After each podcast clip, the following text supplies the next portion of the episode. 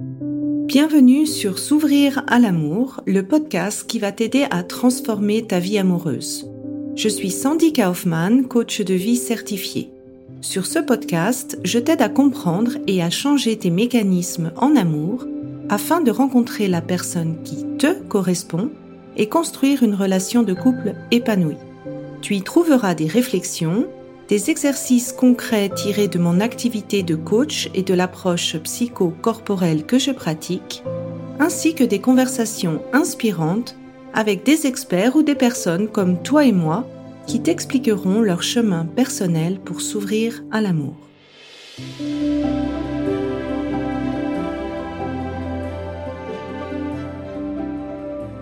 Tu écoutes l'épisode 83 de S'ouvrir à l'amour. Est-ce que tu aimes trop ou tu donnes trop en amour? Cet épisode, il s'adresse à toi si tu as ce sentiment de trop donner dans ton couple ou tu as l'impression en fait d'aimer trop l'autre et tu te rends compte finalement que ton partenaire n'est peut-être pas aussi accro que toi ou bien si tu as ce sentiment d'être vidé dans la relation de couple, c'est un épisode qui va t'aider déjà à comprendre si vraiment tu aimes trop, si tu donnes trop, et aussi quelles sont les conséquences en fait que ça a sur le couple. C'est pas forcément des, conséquences qui sont positives, et de voir en fait d'où est-ce que ça vient cette attitude que moi j'appelle cette attitude de trop. Alors, la première chose qu'on va regarder ensemble, c'est est-ce que tu en fais trop? Est-ce que tu donnes trop? Est-ce que tu aimes trop? Premier petite remarque, pour moi, il n'y a pas des comptes d'apothicaire en amour. C'est-à-dire que quand tu donnes, tu donnes à la hauteur de ce que tu veux donner et quand tu, quand tu le fais, en fait, tu le donnes de manière généreuse sans forcément attendre que cela te soit rendu un pour un dans la réciprocité. Mais ce qui est important, c'est de voir que d'une manière générale, il y a une réciprocité de l'intérêt de l'autre partenaire. Donc c'est c'est pas un compte, on va dire direct, mais on va dire un sentiment en fait que de manière générale, l'intérêt est réciproque et que ça va bien dans la relation. Alors, j'ai voulu te poser quatre questions pour t'aider à voir s'il y a un vrai ou un réel déséquilibre dans un des domaines. Le premier, c'est pour se voir. Qui agit pour voir l'autre? Est-ce que c'est toi qui es sans arrêt en train de te déplacer pour aller chez ton partenaire? Euh, Si la personne habite dans une autre ville, est-ce que c'est toi qui te déplaces? Ou est-ce qu'il y a une répartition qui est plutôt équilibrée? Là-dedans. Ensuite, la deuxième question, c'est qui s'engage dans la relation? Est-ce que c'est toujours toi qui t'engages plus dans la relation ou est-ce que l'autre a aussi des manières de s'engager dans la relation?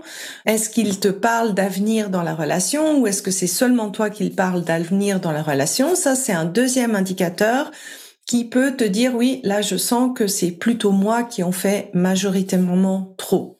Le troisième critère, c'est qui intègre l'autre dans sa vie. Est-ce que c'est toi, tu as intégré ton partenaire dans tous tes cercles, par contre l'autre ne le fait pas? Ça, ça peut être aussi un indicateur de euh, qui pourrait te dire, bah oui, là, en effet, je vois que là aussi, dans ce côté-là, dans cet aspect-là, j'en fais également trop. Et enfin, le dernier point, qui a des intentions pour l'autre.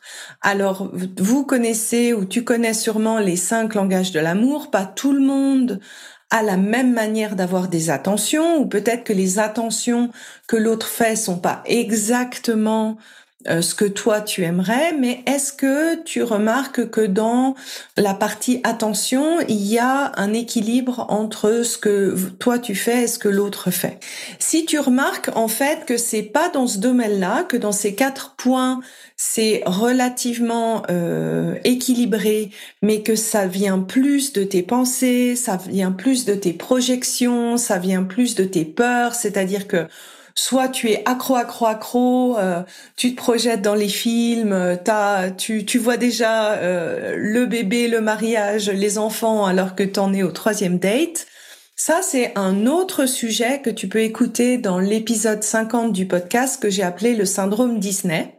Mais si tu constates qu'il y a vraiment un réel déséquilibre dans plusieurs des questions que j'ai mentionnées, alors là, c'est vraiment un indicateur que tu forces un petit peu la relation, tu forces l'amour en donnant trop.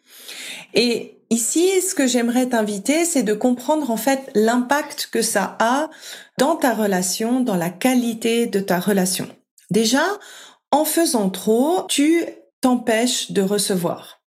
En donnant trop, tu ne laisses pas à l'autre la possibilité de te donner, tu ne laisses pas à l'autre la possibilité de montrer son intérêt, tu t'empêches finalement d'expérimenter une vraie réciprocité parce que il n'a pas finalement assez d'occasions pour te donner.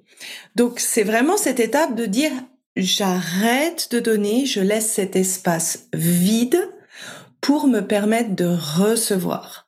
Au départ, cette sensation de, vide, ça peut être difficile, ça peut être paniquant, ça on va voir un peu plus tard d'où est-ce que ça peut venir du, passé, mais pour recevoir, la première étape, c'est de donner cet espace aussi pour pouvoir le recevoir en arrêtant de donner. Ce que ça fait aussi, c'est que ça t'empêche de voir comment ton partenaire donne. C'est assez rare que euh, chaque partenaire a exactement la même manière de fonctionner, la même manière de montrer son amour, la même fréquence en fait pour montrer son amour. Et si tu prends constamment les devants, en fait, tu te prives de l'opportunité d'observer Comment ton partenaire donne naturellement? Comment ton partenaire montre son amour naturellement? Et aussi par ce fait de l'aiguiller sur la manière dont tu aimerais recevoir son amour et ses attentions. Et le, je dirais le troisième point qui, qui n'est pas des moindres, en fait, en donnant trop, en faisant trop, tu crées un déséquilibre dans la relation. Si tu prends cette habitude au début de la relation de donner, donner, donner et de recevoir peu, en fait, c'est comme si tu crées une espèce de norme dans le couple au niveau de l'équilibre entre le prendre, le donner et le recevoir. Et une fois que cet équilibre est établi, une fois que la relation est établie, eh bien, c'est plus difficile de le changer parce que c'est un peu comme si le contrat de relation avait été fixé. Ben voilà, tu donnes euh, cette habitude de donner beaucoup, c'est la norme dans votre couple, et ça peut vraiment être difficile d'inverser la vapeur. Et le pire dans tout ça, en fait, c'est que l'autre inconsciemment peut ressentir que tu es dans le trop, que tu es dans je prends la majorité de, l'engagement, je prends la majorité de l'intérêt.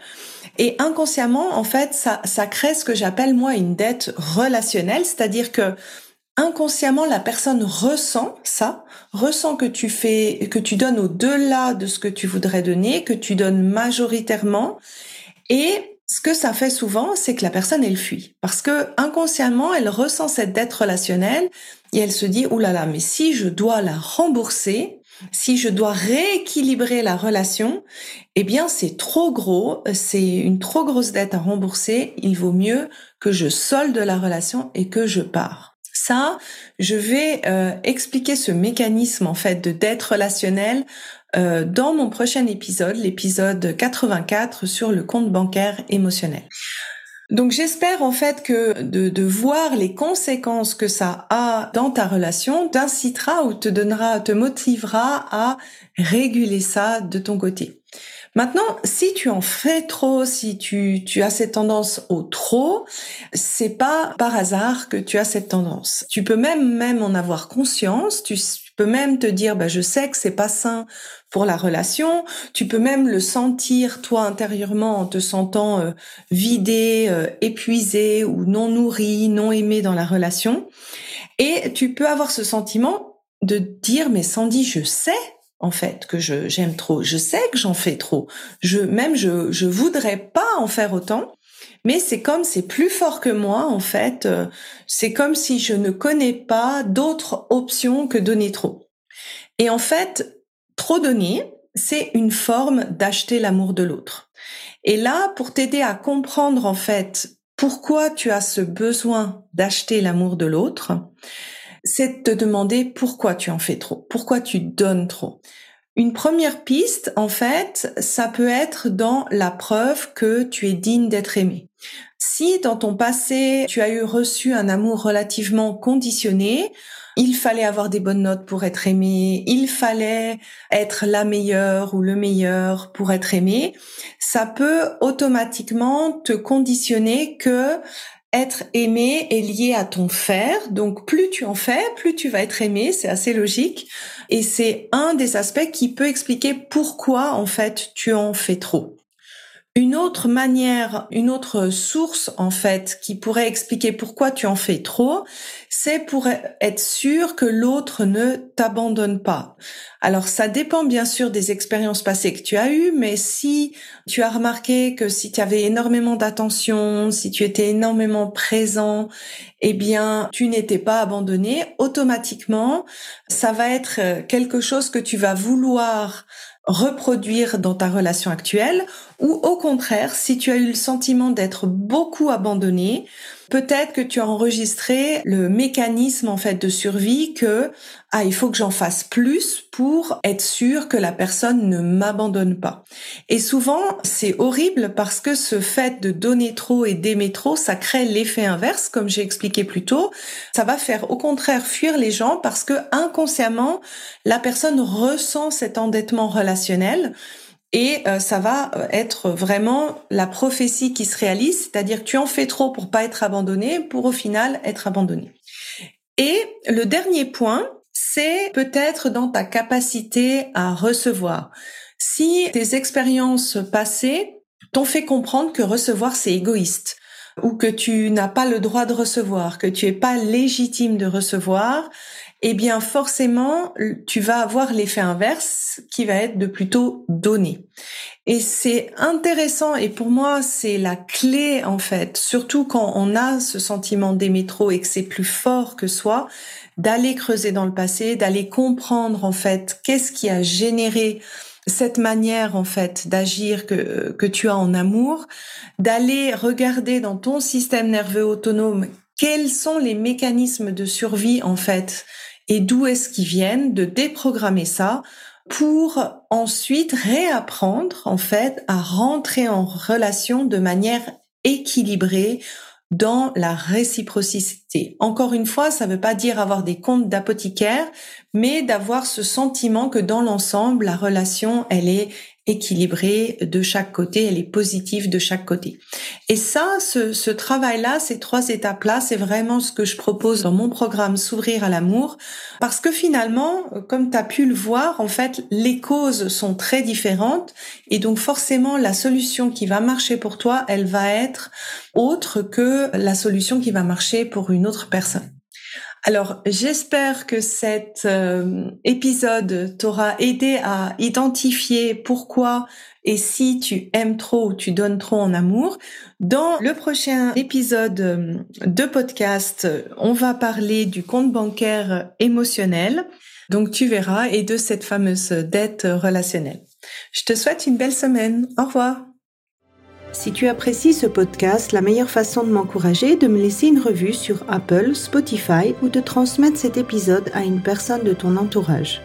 Et si tu es prête à t'ouvrir à l'amour et à transformer ta vie amoureuse, je t'invite à rejoindre mon programme de coaching S'ouvrir à l'amour ou de consulter mes programmes d'auto-coaching en ligne. Tous les détails se trouvent sur mon site sandykaufman.ch. Et n'oublie pas, il n'y a que tes peurs